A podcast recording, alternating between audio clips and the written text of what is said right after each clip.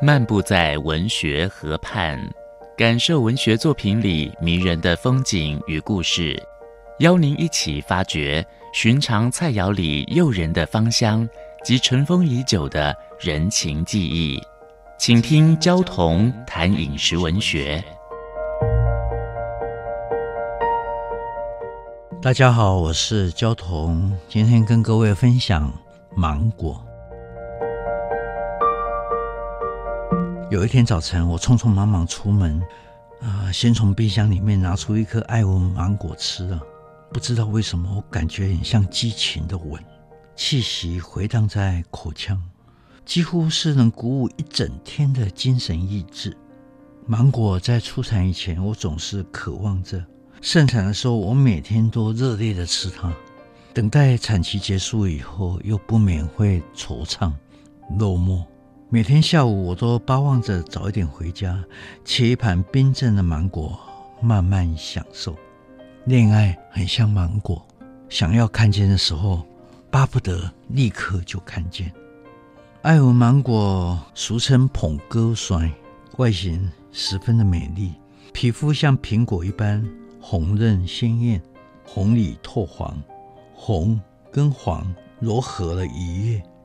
好像经过上帝的调色盘一样，艾文的香气很浓郁，纤维很少，甜度高，果汁饱满，果肉柔润细致，常常用来制作冰品菜肴，是目前栽培面积最广、最受欢迎的品种。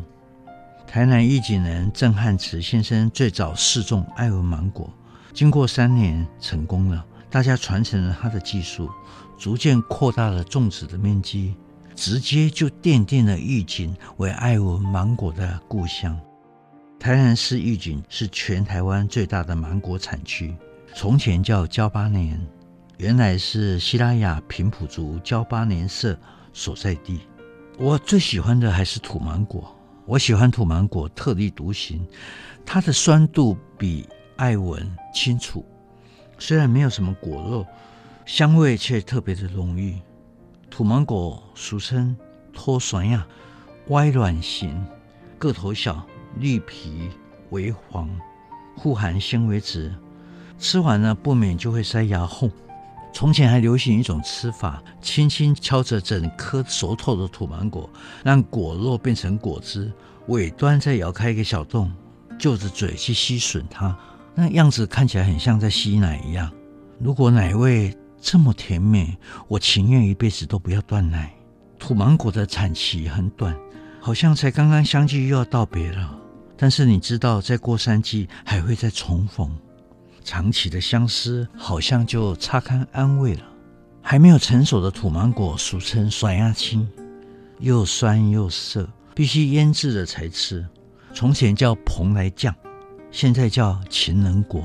刚开始是为了打下那些发育不良的果实，集中营养给比较壮硕的幼果。做法是去腌制它，后来加上冰冻，成品很像冰沙，微酸，有一点点甜，清香，滋味果然跟恋爱差不多。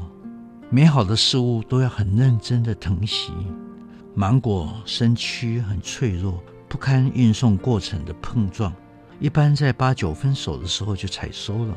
如果买回来果体还没有软化，先不要急着放冰箱，室温下让它待几天，让果肉的淀粉转化为果糖，香气跟风味都会更加的饱满。呃，口舌跟芒果接触的时候，那气息弥漫着淡淡的温馨、平和的氛围，你又会觉得胸中有一股力量蓬勃升起来。